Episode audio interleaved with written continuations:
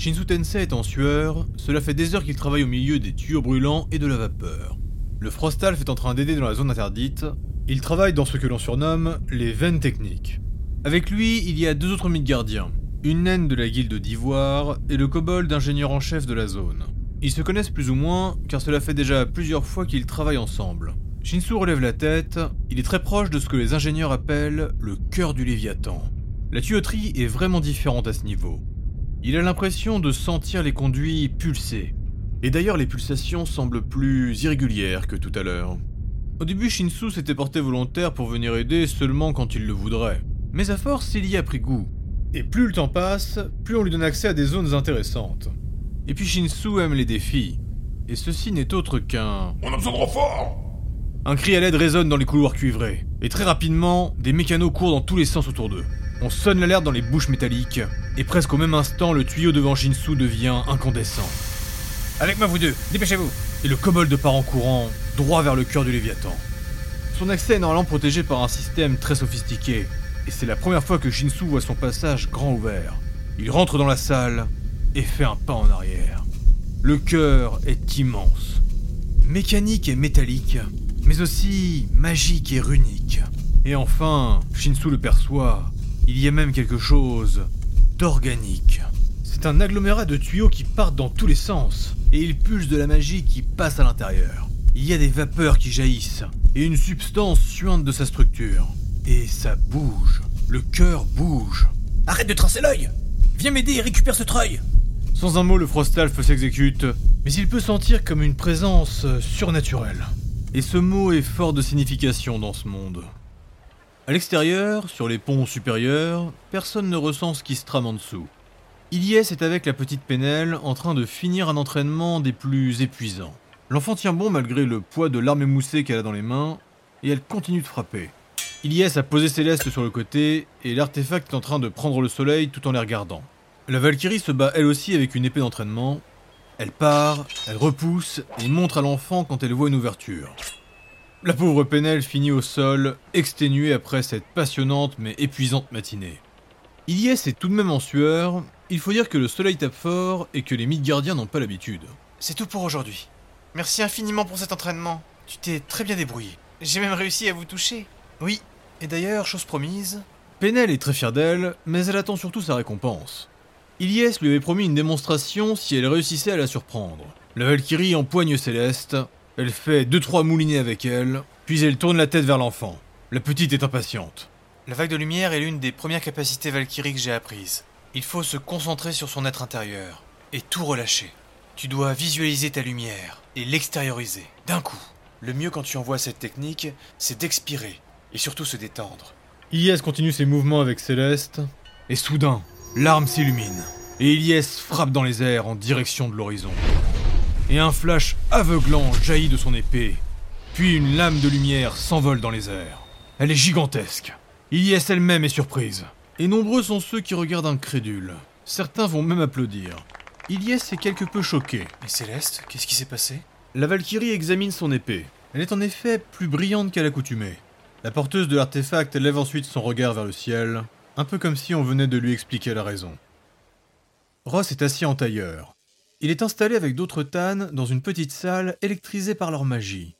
Tous sont très concentrés depuis une bonne heure, et des arcs électriques apparaissent un peu partout dans cette pièce pleine de métal conducteur. Une trollesse soupire. Ah, c'est toujours très faible pour moi. Le nain et la viking à côté d'elle ouvrent les yeux. Leurs pupilles ont des reflets bleus électriques. Ils semblent tous abattus. Il fallait s'y attendre. Le viking regarde Ross qui a toujours les yeux fermés. Mais rapidement, l'archer va abandonner. Je peux percevoir une énergie, mais c'est très lointain. Après, je suis pas le meilleur pour ce genre de choses. Isaki de chez Diamant est aussi présent. Il se lève. Thor est loin de nous désormais. Il faudrait retenter pendant un moment orageux, si nous avons la chance d'en avoir un avant notre séparation. Ça fait déjà deux semaines que le temps est de plus en plus clément. Hmm, C'est pour ça. Gardez vos forces et acceptez cet état de fait. Nos dieux sont bien loin de nous, alors économisez-vous. Depuis qu'il est devenu célèbre, Raylord Ratek ne fait que s'amuser, draguer et s'entraîner. Mais là, depuis quelque temps, il ne fait qu'étudier. La petite Liline, la nièce du professeur Garn, lui ramène deux autres livres. Ce sont des écrits sur Stygie, Le troll ne le montre que rarement, mais c'est un amateur de lecture en tout genre. Il est installé dans sa chambre et il a ramené de quoi manger pour Liline et lui. La petite est impressionnée, mais elle essaye de le cacher. Et, et voici les deux derniers livres, maître Raylork. Arrête un peu, je ne t'ai jamais rien enseigné. Appelle-moi juste Relorque. Il ferme le livre qu'il a dans les mains, mais soigneusement avec un doigt, il garde la page. Tu l'as déjà lu celui-là? Euh, oui.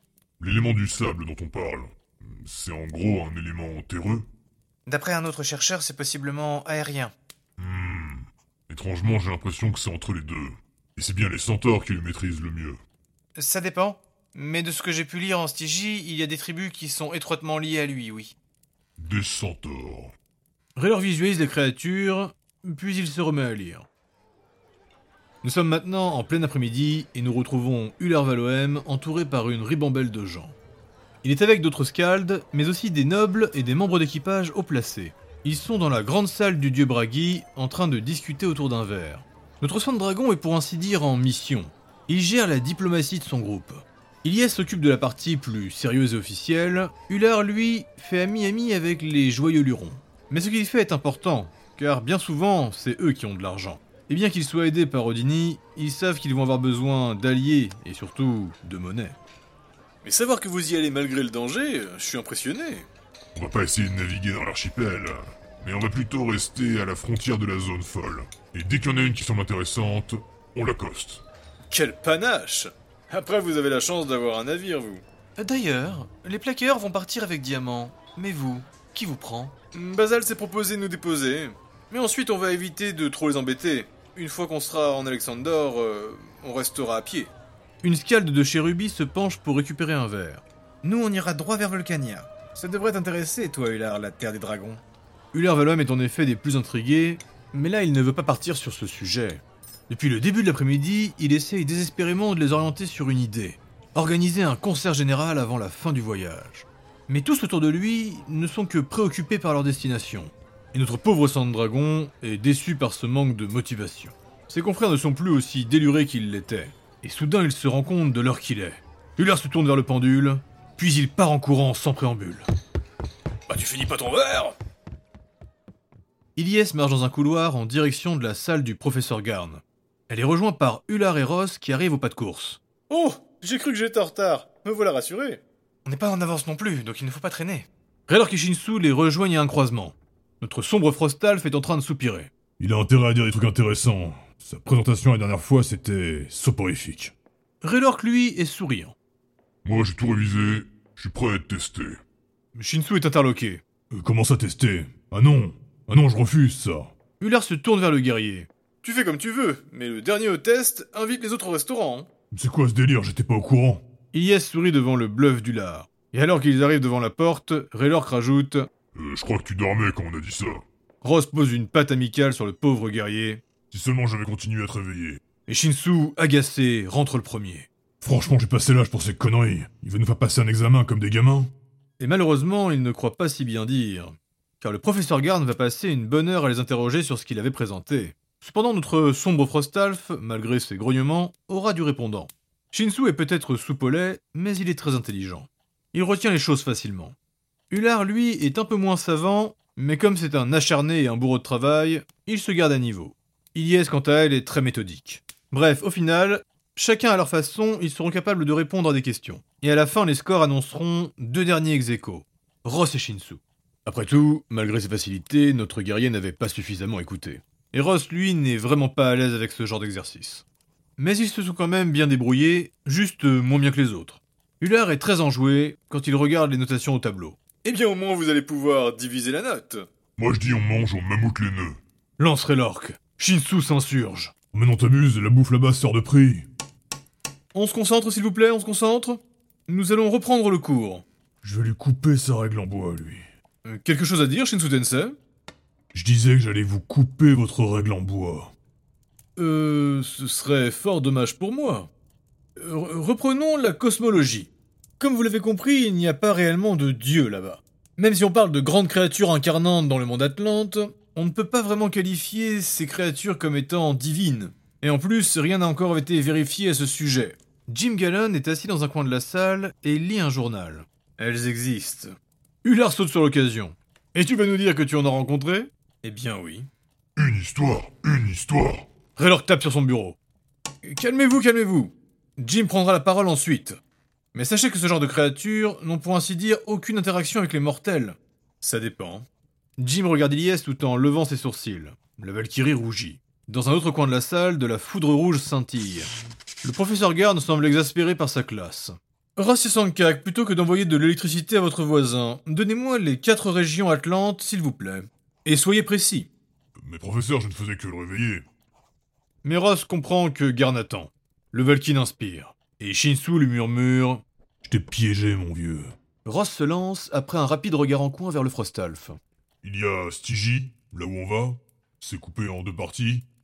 La première partie, c'est avant le mur. Euh, C'est là où se trouve le grand fleuve et les zones désertiques. Et derrière le mur, bah, on, on connaît pas. Ensuite, il y a Volcania et ses trois petits continents. Il y a la terre des Minotaures, Volcanus. Ularglus. Ross prend un temps. Puis, il y a Volcania, la terre des dragons. Et enfin, il y a la terre de non-vie. Après, il y a le grand continent d'Aerus, plus ou moins inhabité, mais qui regorge de ruines et surtout de magie sentiente. Et aussi pas mal de créatures démentes. Et enfin, il y a Océania avec toutes ses îles et les archipels. Mais très bien, très bien. Pouvez-vous me détailler les archipels euh... Ilyes. Euh, pardon? Vous n'avez pas écouté ce que vient de dire Ross. Eh bien, euh... Bien trop occupé à faire les yeux doux à Jim Gallon. Oh, ça tranche. J'avoue qu'il déconcentre vachement le cours, professeur, hein. Tiens, Ular Valoem, parlez-moi des trois archipels. Bah, c'était pas Elias de répondre? Le professeur attend. Bon, euh... Le premier archipel qu'on va croiser, c'est les îles folles. Enfin, de ce que j'ai compris, on va le contourner parce que la navigation là-dedans n'est pas simple. Suicidaire. Précise Jim. Mais en gros, là-dedans, on peut retrouver tout et n'importe quoi. Même si j'ai du mal à croire aux îles en chocolat. Ensuite, on a l'archipel des unifiés. Une archipel où il est dit que toutes les îles ne doivent faire qu'une. Il y a un peu toutes les races atlantes là-dedans et une technologie étrange. Et il y a un culte particulier dans cet archipel. Et enfin, la plus simple, l'archipel de la création. Les îles sont plus grandes, les climats sont plus basiques, et ils tournent tous autour d'une île centrale qui s'appelle euh, l'Astre. Ou l'Arche, je sais plus. L'astre. Soupire Jim. En tout cas, c'est un lieu qu'on doit aller voir, parce que là-bas, ça a l'air bien étrange. Et très hospitalier, voire pratique. Le professeur Garde valide de la tête. Est-ce que quelqu'un peut nous donner la zone qui manque? Car il reste une partie de l'Atlantide que nous n'avons pas encore développée. Tel un premier de la classe, Raylork lève rapidement la main. Raylork Dratek? Sous l'eau, il y a tous les fonds sous-marins, avec toutes les peuplades aquatiques. Et nous ferons un cours particulier à ce sujet. Bravo. Bien joué, mon champion. Lèche-bot. Je voudrais que nous reprenions sur les forces élémentaires atlantes, et précisément sur leur répartition. Euh, L'air, par exemple, est maîtrisé par toutes les créatures volantes, mais surtout celles qui viennent d'Aerus. Ha Que c'est raccourci Jim Gallon, je vous prierai de ne pas m'interrompre pendant que je fais mon cours. Vous aurez votre temps de parole ensuite. Celles de la Terre sont plus en lien avec Stygie, et celles du Feu avec Volcania. Il y a de la Terre aussi en Volcania. L'eau, c'est évidemment les créatures d'Océania, et de façon générale, quand un élément est prédominant dans une zone, les autres sont plus rares. L'une des exceptions les plus connues reste toute la zone du Nil. C'est en effet l'endroit où vous pourrez voir les quatre éléments réunis, et donc tous les prêtres en lien avec ces derniers. Jim allait parler, mais garde en chaîne pour ne pas être coupé. Vous allez voir qu'il y a des flux magiques incroyables là-bas. Et il parcourt l'Atlantide par différents moyens. C'est majoritairement avec l'eau, mais c'est aussi grâce au soleil Atlante. On a pu aussi constater que cela venait de certains minéraux, et il y a des liquides qui passent en souterrain. Enfin, la magie peut arriver par courant aérien. Mais dès à présent, vous avez peut-être déjà commencé à les ressentir. À mesure que nous approchons, les choses se modifient. L'environnement est différent. Et vous pourrez le voir chez les habitants. Ils sont comme imprégnés. Et tout comme avec les Albioniens ou les Hiberniens, vous pourrez ressentir leur origine et leur lien avec euh, le monde Atlante. À la différence que eux ne sont pas liés à une divinité. Ilyes se tourne vers Jim. Mais tu es né en Atlantide, toi, non? Eh bien oui. Pourtant, je ne ressens rien de particulier en te regardant. Les Atlantes peuvent le voir. Mais comme je suis aussi Midgardien de sang, c'est difficile pour vous de le percevoir. L'aura Atlante est comme une aura non teintée. Ross, Shinsu et Raylork se concentrent sur Jim. Le Frostalf fait la moue, et Raylork pense ressentir quelque chose, en effet. Mais ils ont donc tous la même aura là-bas. S'interroge Ular, très curieux de ce concept. J'avoue que j'ai jamais remarqué ces histoires d'aura.